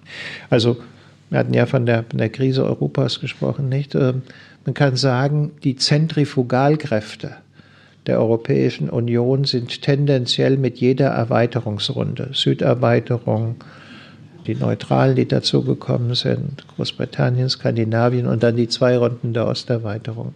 Und wenn man Zentrifugalkräfte hat, braucht man auch Zentripetalkräfte. Zentrifugalkräfte kann man sagen, ja, es ist sozusagen Nord-Süd, das ist die Frage des Euros, ähm, der Politik der EZB und Ost-West ist die Frage der politischen Kultur. Also die doch ein bisschen andere Auffassung der Visegrad-Staaten äh, von dem, wie Wertbindung, wie Rechtsstaat und derlei mehr läuft. Das sind äh, Spaltungslinien und das, äh, die furchtbare Herausforderung an die deutsche Politik ist, dieses Europa zusammenzuhalten. Dazu sind wir nun mal verdammt. Ich meine, von meinem Temperament her wäre mir das jetzt lieber irgendwie die Fahne der liberalen Demokratie zu ergreifen und sozusagen mich parteiisch zu machen. Aber äh, Frau von der Leyen hat das, glaube ich, schon ganz richtig gesehen. Die Aufgabe, die auf die Deutschen zukommt, ist, zwischen den unterschiedlichen Bedrohungsszenarien, etwa der baltischen Staaten und Polen, die gucken natürlich nur auf Russland, und auf der anderen Seite Spanien, Griechenland, Italien, die gucken nur auf die gegenüberliegende Mittelmeerküste. In dieser Frage gewissermaßen zu vermitteln, das herzustellen. In den unterschiedlichen ökonomischen Mentalitäten, nämlich äh, Währung abzuwerten oder stabile Währungen zu haben, das ist sozusagen die Spaltungslinie in der ökonomischen Mentalität des Südens und des Nordens eine vermittelnde Position zu haben und auch der eigenen Bevölkerung zu erklären, warum wir jetzt schon die ganze Zeit, wiewohl wir mehr als ein Jahrzehnt Hochkonjunktur hatten, keine Zinsen, keine anständigen Zinsen gehabt haben. Das hat natürlich etwas mit diesem Europa zu tun. Und, und, und. Ja. Das, äh, das hinzubekommen, diese Rolle zu spielen, äh, denn das kann man sagen. Man kann sich einen eigentümlichen Premierminister in Großbritannien leisten. Das ist sozusagen gehobene Unterhal gehobenes politische Unterhaltung, ja, ein Clown da. Ähm, man kann äh, sich auch eine Regierung aus Linkspopulisten und Rechtsradikalen in Griechenland leisten, nicht wie das äh, unter Tsipras mit Syriza und äh, seinen Koalitionspartnern der Fall gewesen ist. Auch die Italiener konnten sich diese Koalition aus Cinque Stelle und der Lega leisten. Das alles hat Europa nicht auseinandergerissen. Aber wenn das in Berlin der Fall ist, dann ist Schluss mit lustig und dann ist das das Ende Europas. Das hat etwas eben mit dem zu tun, was ich früher mal in einem Buch Macht der Mitte, Macht in der Mitte genannt habe. Also diese Aufgabe, das zusammenzuhalten. Wir profitieren davon sehr. Aber letzten Endes obliegt den Deutschen die Aufgabe, eine Form von politischer Vernunft dort immer wieder zur Geltung zu bringen. Das hat man mal im Hinblick auf Helmut Kohlers Scheckbuch-Diplomatie, nicht? Dass er gefragt hat, okay, Kompromiss, was kostet er denn? Die Hälfte übernehme ich, nicht? Und dann sozusagen flutschte das in Brüssel. Das ist inzwischen sehr viel schwieriger, weil es sehr viel mehr geworden sind mit sehr viel unterschiedlichen Interessen. Aber das ist die Voraussetzung dafür, dass Europa zusammenhält, dass es auch ein Raum des Friedens und der Sicherheit bleibt und dass es bei dem, was ich beschrieben habe, als dieses System der Fünf, wenn Sie das interessiert, können wir uns ja gerne darüber noch unterhalten, dass da Europa dabei ist. Also nicht Objekt einer Weltordnung, sondern gestaltendes Subjekt. Das sind wir aber nur ähm, äh, als Europäische Union und nicht als Frankreich und Deutschland und was auch immer. Das ist, glaube ich, das große Problem. Und wir sollten jetzt nicht glauben, dass all diese Probleme, Probleme verschwunden sein werden, wenn der Orban aus irgendwelchen Gründen mal in, in Ungarn nicht mehr Ministerpräsident ist und die PIS äh, in Polen keine Mehrheit hat und die Italiener sich endlich mal eine gewisse Haushaltsdisziplin angewöhnt haben, sondern das sind strukturelle Probleme, die in unterschiedlicher Form immer wieder auftauchen werden. Und was bleibt? Also es werden auch mal die Franzosen sein und andere, die da Probleme machen. Und was bleibt ist, dass im Prinzip die Deutschen, so wie sie früher tendenziell seit dem Ende der napoleonischen Kriege und äh, politisch konkret seit der Bismarckschen Reichsgründung, als Macht in der Mitte das Problem hatten, zwei Frontenkriege vorbereiten zu müssen und organisieren zu können. Nunmehr als Macht in der Mitte die Aufgabe haben, nicht äh, zwei Frontenkriege zu organisieren, sondern dieses Europa als friedliches Europa zusammenzuhalten. Und das ist vermutlich noch eine größere Aufgabe als der Schlieffenplan, der sowieso in die Hosen gegangen ist.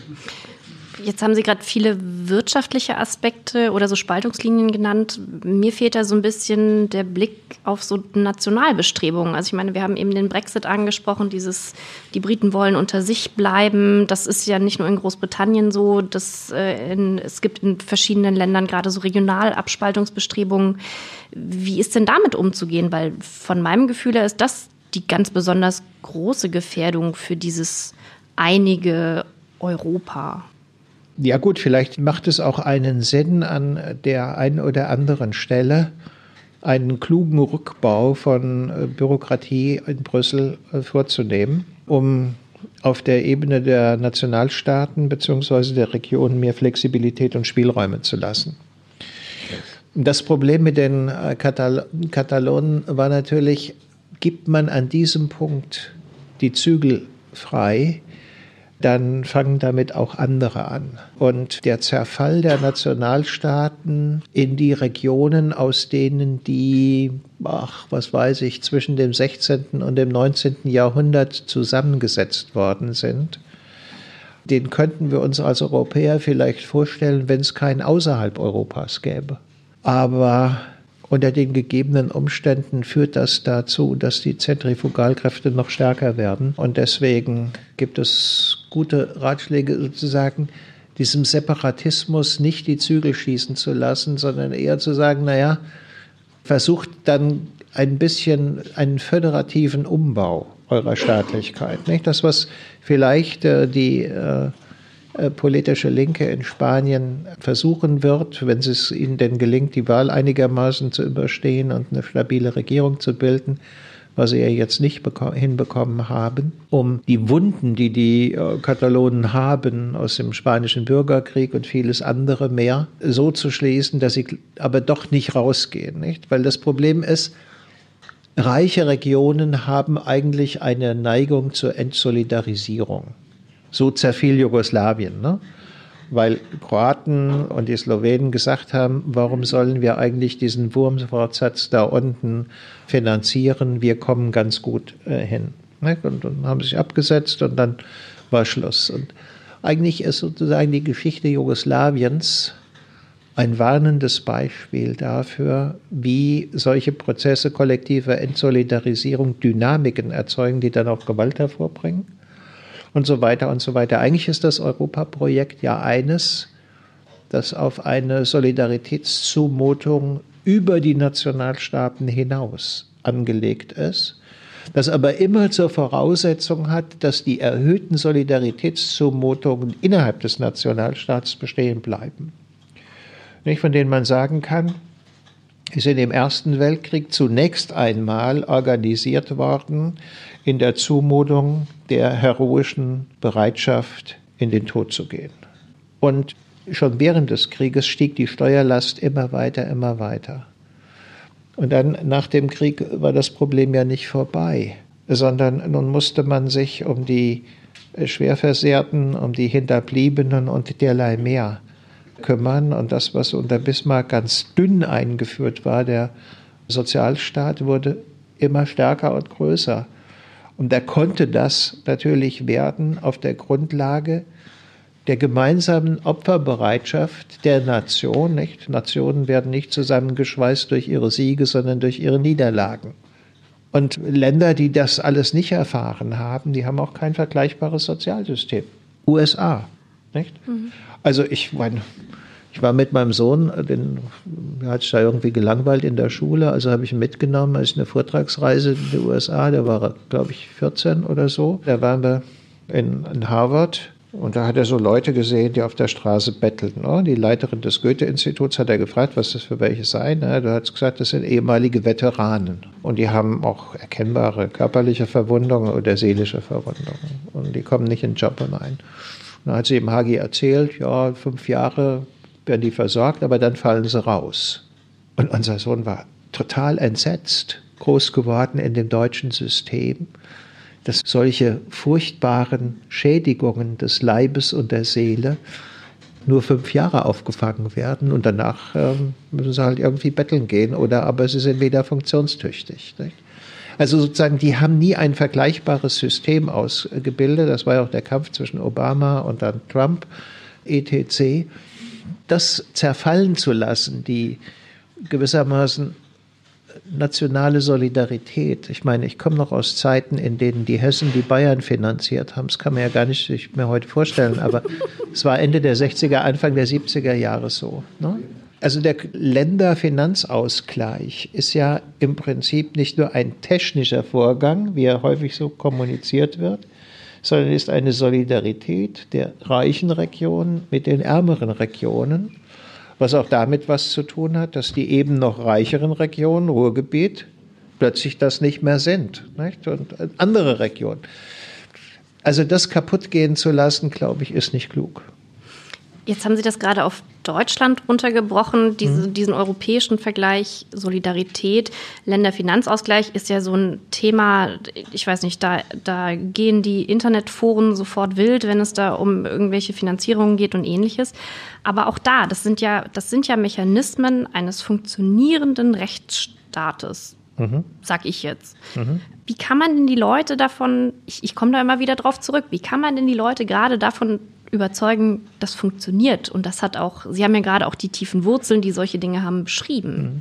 Ja, da sprechen Sie nochmal ein Problem an, über das wir uns viele Gedanken gemacht haben, als wir dieses Buch geschrieben haben, nämlich in welcher Weise auch die Juridifizierung, also sagen wir mal das auf Dauerstellen von Lösungen, ein Problem ist, weil es dazu führt, dass es gewissermaßen entäußerte, von selber laufende Mechanismen sind, über die wir uns gar nicht viele Gedanken machen, sondern zu denen wir uns, wenn wir Gut, ich bin jetzt kein Hesse mehr, sondern Berliner, also einer, der mit dem Hut äh, sozusagen oder mit der Kappe rumläuft und sagt, hast du mal einen Euro, weil Berlin ja der Hauptprofiteur des Ausgleichs ist. Aber wenn ich mir noch vorstelle, ich wäre noch ein Frankfurter, nicht? Und könnte man auch sagen, warum soll ich eigentlich für die da? Ja? Wollen wir doch nicht. Also äh, kurzum, das aufrecht zu erhalten, nicht nur als ein Mechanismus, der funktioniert, weil ähm, irgendwelche Politiker und äh, Ministeriale das so geordnet haben, sondern etwas, was wir auch wollen als Bürger dieses Landes und wovon wir ein Bewusstsein haben. Das ist die Gefahr dabei. Ja? Also sozusagen, dass das, was eigentlich gelebte Solidarität ist, nur noch zu einem administrierten Vorgang äh, wird. Man kann das vielleicht als Verholzen bezeichnen, nicht? Also was weiß ich, wie das äh, junge grüne Leben immer mehr verholzt und äh, dürre wird. Und insofern ist eine Aufgabe von Politik, auch nochmal unter demokratietheoretischer Perspektive, eigentlich immer wieder zu versuchen, diese beiden Auswege aus der gelebten, dem gelebten Engagement und der Solidarität, nämlich einerseits Vermarktlichung, lassen wir es doch irgendwelche Firmen machen, und andererseits Juridifizierung, Administrieren des Ganzen, in Grenzen zu halten Und entweder für den Kopf es zurückzuholen oder aber auch in der praktischen Erfahrung. Das haben wir an kommunalpolitischen Beispielen äh, diskutiert. Nicht? Wenn es problematisch wird, dann äh, haben die Politiker zwei Perspektiven im Kopf. Nämlich erstens, wir organisieren es juridisch oder aber wir überantworten es dem Markt. Ne? Also der sensationelle Politiker Thilo Sarrazin hat ja in Berlin im Prinzip das kommunale Wohneigentum privatisiert. Und deswegen hat der Senat auch jetzt im Augenblick überhaupt keine Mittel, gegen bestimmte Entwicklungen auf dem Markt in irgendeiner Weise anzugehen. Ja? Wir haben ein großes Maul, die Berliner Politiker, aber sie haben keinen Knüppel, mit dem sie agieren können. Deswegen kann man auch sagen, es sind Maulhelden. Ne? Aber stattdessen zu überlegen, in einer solchen Situation, ja, wir müssen im Prinzip die Bürger mit einbinden, indem man, was weiß ich, dann irgendwelche Fonds auflegt, aus denen solche kommunalen Wohnungsunternehmen oder äh, Genossenschaften ihre Fähigkeiten beziehen, ähm, Wohneigentum zu schaffen. Das wäre es eigentlich, ja. Und das ist das Problem immer wieder auf der Ebene Europas, des Nationalstaates, der Demokratie, solche Prozesse, der Markt oder die Juristen, also sozusagen die beiden Feinde der Demokratie, die Juristen und die Betriebswirte, die in Grenzen zu halten und stattdessen sozusagen den dritten, nämlich den vernünftigen, mit politischer Urteilskraft ausgestatteten Bürger ins Spiel zu bringen. Wenn man das lange genug nicht gemacht hat, sondern entweder die Betriebswirte, für die sozusagen all das Kosten sind, die zu vermeiden sind, oder die Juristen, die das wunderbar verregeln und auf Dauer stellen und auf diese Weise natürlich ähm, die Leute in ihrem Engagement unterfordern, weil es dann irgendwelche Verwaltungsleute machen dann äh, geraten Systeme in Unordnung und Demokratien trocknen aus. Jetzt haben Sie Verwaltung gerade angesprochen. Mhm. Hat die Demokratie vielleicht auch ein Problem, weil sie irgendwie nicht effizient genug ist? Also mhm. man, Sie haben gerade so viele Prozesse beschrieben. Hier mhm. in Bremen gibt es zum Beispiel seit Jahren Probleme mit Autobahnschlüssen äh, und ähnlichem. Mhm. Es gibt immer mehr Klageverfahren und ähnliches und das Gefühl, ne, die Bürokratie braucht lange ja. und, und die Demokratie ist eigentlich die ist ganz schön träge. Ja. Dann wird immer so ein bisschen schief auch in manchen Diskussionen nach China geschielt. Naja, mhm. da ist ja alles super effizient, aber das ist ja nun so gar nicht demokratisch. Mhm. Vielleicht ein bisschen polemisch gefragt, sind wir inzwischen so befremdet mit der Demokratie, dass wir eher Effizienz nehmen würden? Also mir ist, mir ist der Verweis auf China äh, vor 10, 15 Jahren, als ich relativ viel zur Zivilgesellschaft gemacht habe und zum Gemeinwohlbegriff und mit Leuten aus der Wirtschaft zu tun hatte, oft begegnet. Die also sehr darunter gelitten hatten, dass die Magnetschwebebahn eben nicht bei uns gebaut worden ist, sondern in China und dass bei uns alles so lange dauert und die Chinesen kriegen das hin. Und bei uns kann jede Großtrappe oder irgendwelche Insekten, ähm, äh, was auch immer an Projekten aufhalten, etc. Das ist sicher ein Problem, nämlich dass äh, der Rechtsstaat zum Rechtsmittelstaat äh, geworden ist. Wir haben Bürgerbeteiligung, aber das ist sozusagen eine Bürgerbeteiligung der Einspruchsrechte. Sodass also etwas beplant wird, dann wird es offengelegt, dann gibt es Einspruchsrechte und dann äh, kann das entsprechend angehalten werden. Das ist kein demokratisch partizipativ dynamisches Verfahren sondern da würde man vorher versuchen, mit den Leuten ins Gespräch zu kommen, die Vor- und Nachteile von irgendwelchen großen Kabeltrassen von Norden nach Süden besprechen oder Stuttgart 21 und derlei mehr, um danach dann die entsprechenden administrativen Beplanungen äh, und ähm, Feststellungsverfahren in Gang zu setzen, die dann aber auch zügig durchzuführen, sodass man also nicht das Gefühl hat, die Chinesen kriegen alles hin, die sind ganz schnell und bei uns versickert alles. Das ist teilweise furchtbar und ähm, ist auch ein, ein Riesenproblem. Erstens für die Verkehrsinfrastruktur. Jetzt sagen alle Leute, ja, Flugscham und ihr sollt nicht mehr fliegen, nicht? Aber 20 Jahre äh, hat dieses Land es nicht geschafft oder 30 Jahre nicht geschafft, eine Reihe von Bahntrassen äh, hinzubekommen, zu bauen, die eine wirkliche Alternative sind, dass man so, was weiß ich, keine innerdeutschen Flüge machen muss. Ich meine, lese ich heute Morgen im Tagesspiegel, da die Helden meiner äh, Universität haben jetzt erklärt, sie wollten nicht mehr, also nicht alle, aber glaube ich 300 Unterschriften von äh, Wissenschaftlern haben sie, nicht mehr fliegen innerhalb Deutschlands, sondern mit dem Zug fahren. Und zwar bis zu 1000 Kilometern und einer Zugfahrt von zwölf Stunden. Da muss man schon sagen, zwölf Stunden ist eine ungeheure Verschwendung von Geld. Ja, also natürlich kann ich, was weiß, Freiburg oder Konstanz dahin fährt. Das ist so von Berlin aus nähert sich ungefähr dem. Natürlich kann man im Zug auch eine Zeit lang arbeiten, aber eigentlich ist es eine Verschleuderung von Ressourcen. Wären da vernünftige Badtrassen, da könnte man darüber reden. Ja? So ist es Symbolpolitik. Die unterschreiben das, aber ich kenne meine Pappenheimer. Und um korrekt zu sein, Pappenheimerinnen. Nämlich äh, hinterher fliegen sie doch, aber tun so, als würden sie nicht fliegen. Ne? Seien sie nie geflogen, würden gar nicht heißen, wie, wissen, wie ein Flugzeug buchstabiert wird oder so. Also der Einbruch der Bigotterie angesichts der beschriebenen Probleme, das ist keine Lösung. Ne? Ich habe im Übrigen damals zu den Leuten aus der Wirtschaft gesagt, ja, ihr wisst aber schon, dass das in China seinen Preis hat, nicht? Mit dieser Beschleunigung und äh, wie die das machen. Der Preis besteht darin, dass die ab und zu mal ein paar Leute an die Wand stellen und erschießen. Ne? Das wollten sie dann natürlich auch nicht hören. Ich würde aber schon sagen, das ist ein zwingender Funktionsmechanismus eines Systems wie des chinesischen, das eben nicht über Partizipation, sondern über demonstrative Exekution, wenn was schiefgelaufen ist, arbeitet. Ja, natürlich, wenn wir wieder so mal Bundesbahn, ne, wie gestern, Deutsche Bahn wie gestern, hat es ein bisschen gewindet, schon ist alles ausgefallen. Da möchte man schon ja irgendwie ganz schmutzige Gedanken denken.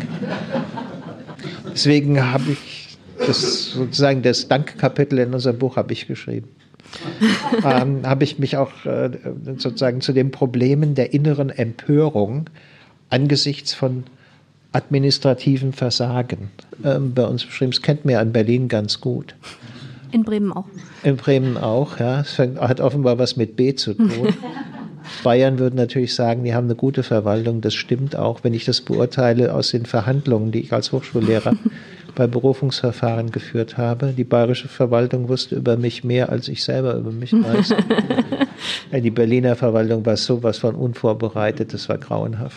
Aber gut, also das verarbeiten zu können, das gehört natürlich auch zu der Demokratie dazu und also sozusagen nicht in den Empörungsmechanismus zu verfallen, äh, sondern zu sagen, na gut, dann müssen wir uns mal Gedanken drüber machen, wie wir sowas in den Griff bekommen, und zwar gemeinsam. Mit Empörungsmechanismus liefern Sie mir das perfekte Stichwort zu dem letzten Punkt, den ich gerne ansprechen würde, bevor ich ans Publikum übergebe. Mhm. Nämlich die Rolle des Internets und der Medien. Ja in Ihrem Buch beschreiben Sie auch viel, dass zum Beispiel Medien und Demokratie sehr eng miteinander verbunden sind. Sie nennen das Gutenberg-Praxis, also dass ähm, gerade Zeitungen, Bücher lange dazu beigetragen haben, dass es so eine Balance in Sachen Demokratie mhm. gibt. Nun müssen wir uns alle mit der Digitalisierung anfreunden. Es gibt sie. Es gibt auch, ich, ich höre ganz oft in meiner Branche, dieses Internet. Mhm. Ich glaube, dieses Internet wird sehr lange bleiben. Mhm. Da kommen eben genau diese Empörungsmechanismen, die, die Diskussionen, die in Online-Foren äh, geführt werden.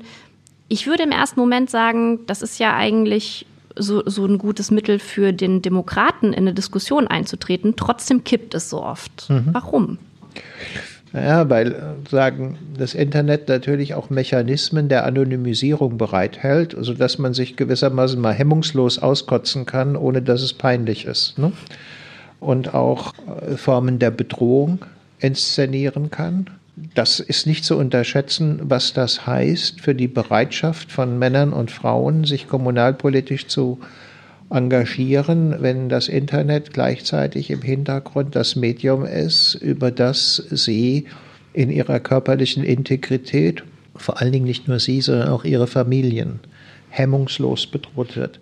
Und das ist sozusagen schon was ganz anderes. Man, früher konnte man einen anonymen Brief schreiben und sagen, hier, was weißt du, Drecksau, und demnächst habe ich deine Frau und dann wirst du sehen, wie weit du kommst oder sonst irgendwas. Das war schon ein Akt.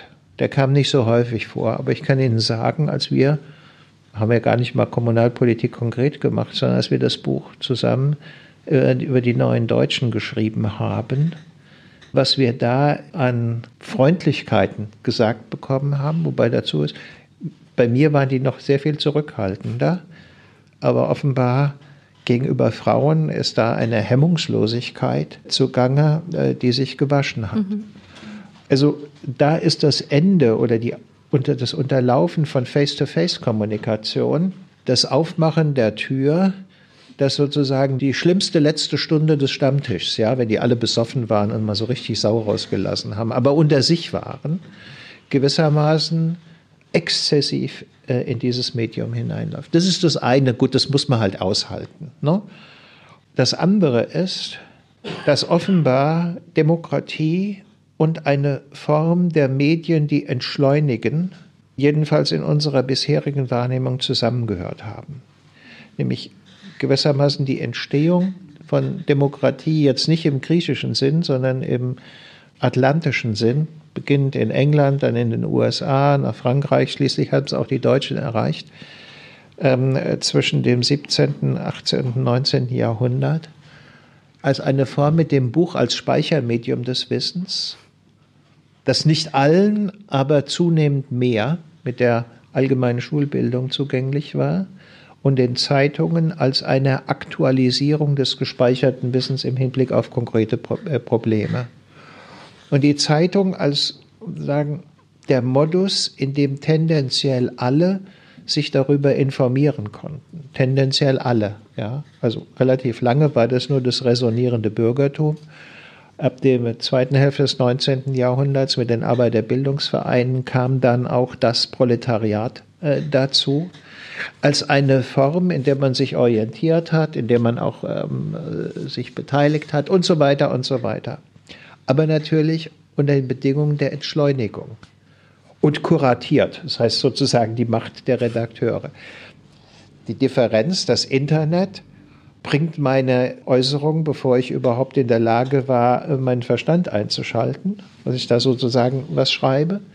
Es wird auch nicht kuratiert, sondern ich kann das so frei in die Landschaft kotzen und so weiter und so weiter. Ich meine, wir haben uns selber Zügel angelegt, indem bei bestimmten Sachen wir uns wechselseitig erstmal das vorlesen, äh, was wir da sagen, ja, um gewissermaßen eine Kontrollinstanz nicht die anderen dazu haben. Das ist ganz gut.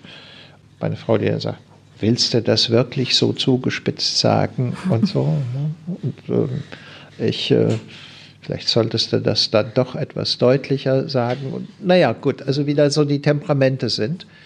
Das ist, glaube ich, so etwas, was zur Pädagogik des Umgangs mit einem Medium der Unmittelbarkeit. Alten Medien waren solche der Vermittlung. Also ein bisschen anhalten. Äh, mein Schüler Hartmut Rosa hat ja diesen, diesen Begriff oder dieses Theorem der Erfordernis von Entschleunigung gebraucht. Ich finde das ganz, ganz äh, wunderbaren Gedanken. Entschleunigung als eine, wenn man so will, pädagogisch-therapeutische Reaktion auf eine Situation, in der wir uns ungeheuer beschleunigen können durch das Internet. Ja, so also gewissermaßen dieser sehr schöne Gedanke von Karl Deutsch, ein Auto kann umso schneller fahren, je bessere Bremsen es hat. Das ist uns unmittelbar einsichtig. Also kompensatorische Elemente einziehen.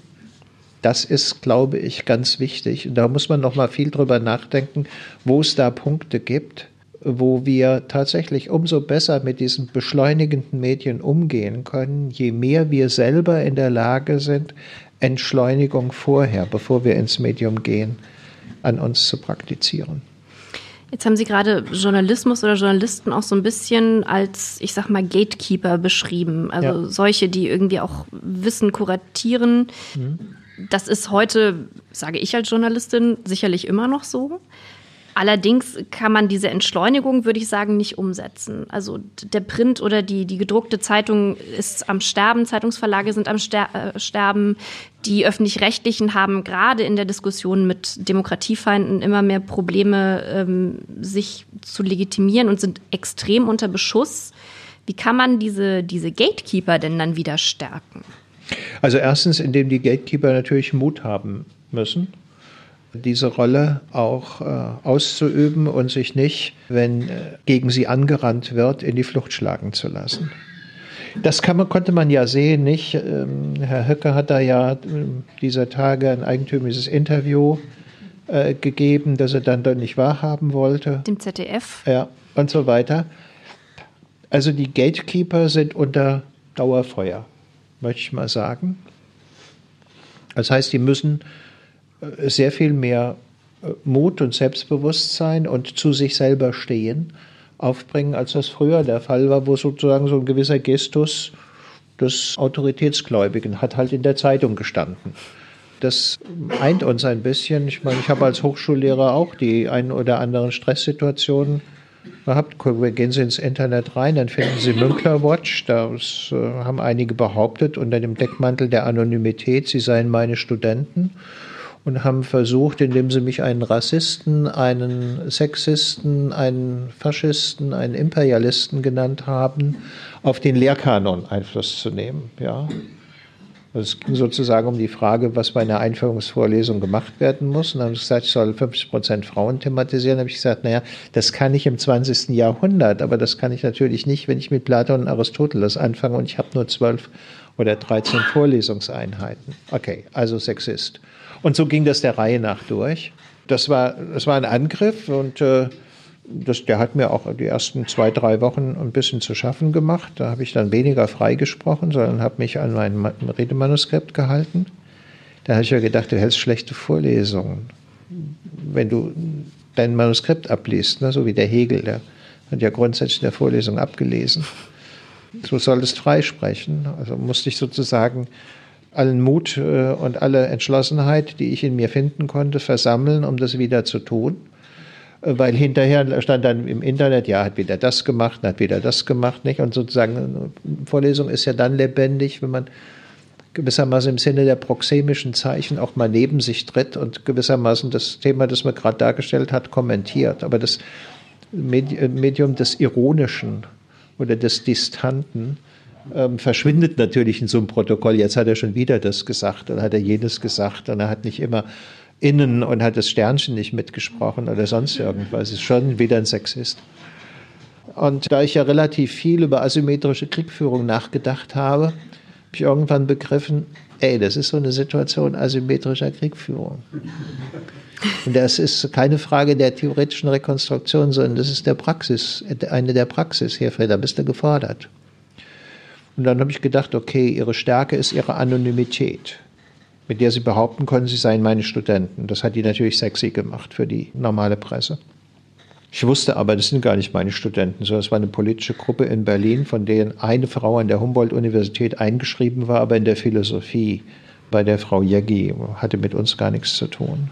Ich gedacht, okay, also mach's so.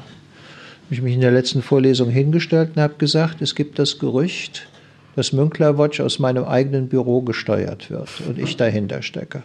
Dafür gibt es Indizien. Erstens, der Kerl ist eitel. Er möchte einmal die berühmteste Vorlesung eines Semesters in Deutschland halten. Das ist ihm gelungen. Zweitens, er ist geldgierig, möchte seine Honorare in die Höhe treiben. Das ist ihm gelungen. No, und so, also wie so ein Krimi äh, funktioniert. In dieser Situation hätten die Kerle aus der Deckung kommen müssen und sagen, halt, hier sind wir. Es ist keineswegs so, wie, die, wie du insinuierst, dass du das alles gemacht hast. Das haben sich nicht getraut. Und damit war es vorbei. Sozusagen, es war die Geschichte eines Semesters.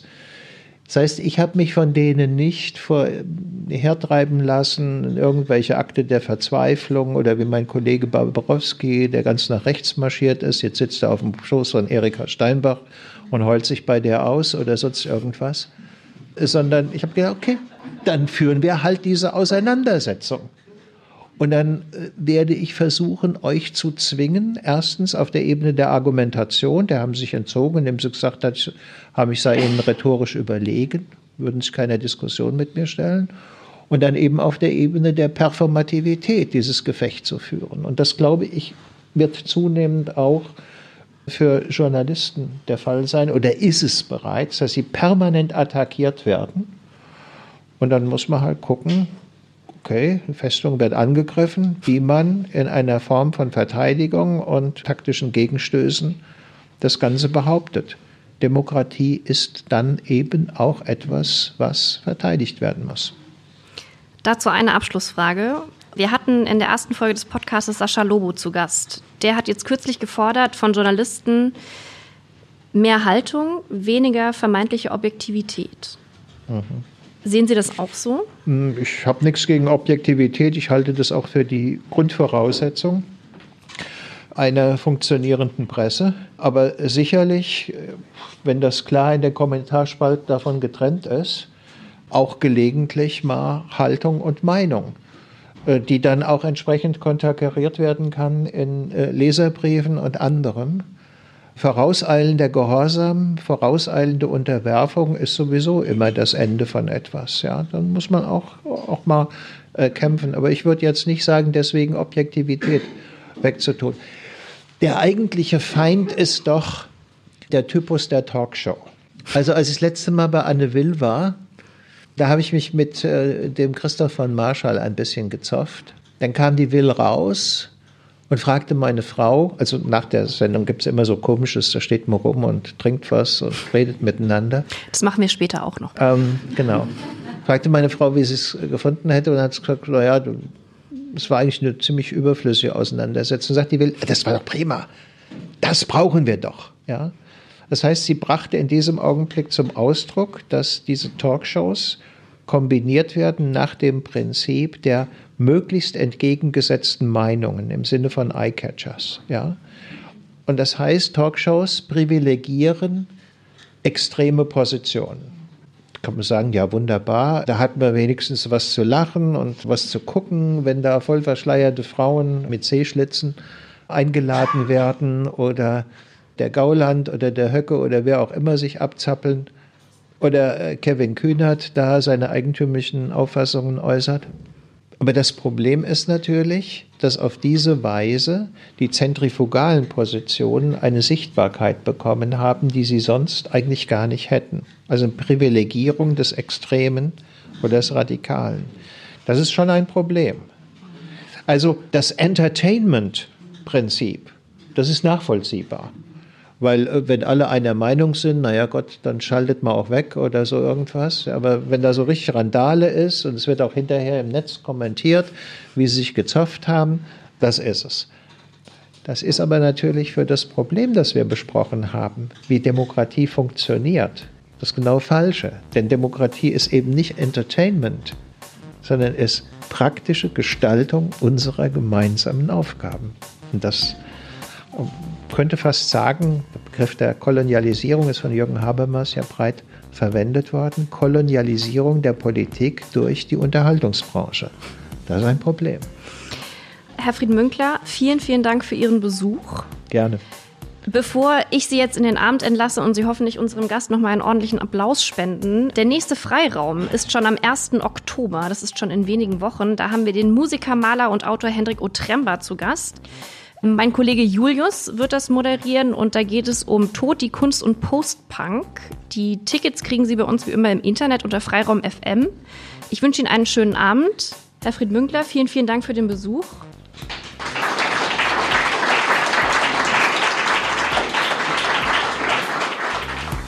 Den Freiraum-Podcast hört ihr überall, wo es Podcasts gibt. Wenn euch gefällt, was wir machen, dann gebt uns doch eine Bewertung bei iTunes oder der Podcast-App eurer Wahl. Das erhöht unsere Sichtbarkeit und motiviert uns weiterzumachen. Wenn ihr uns einen Audiokommentar schicken wollt, geht auf unsere Homepage freiraum.fm. Dort findet ihr auch die Show Notes und den Link zu unserer Steady-Unterstützerseite. Allen Spendern, die den Freiraum ermöglichen, ein großes Dankeschön. Freiraum.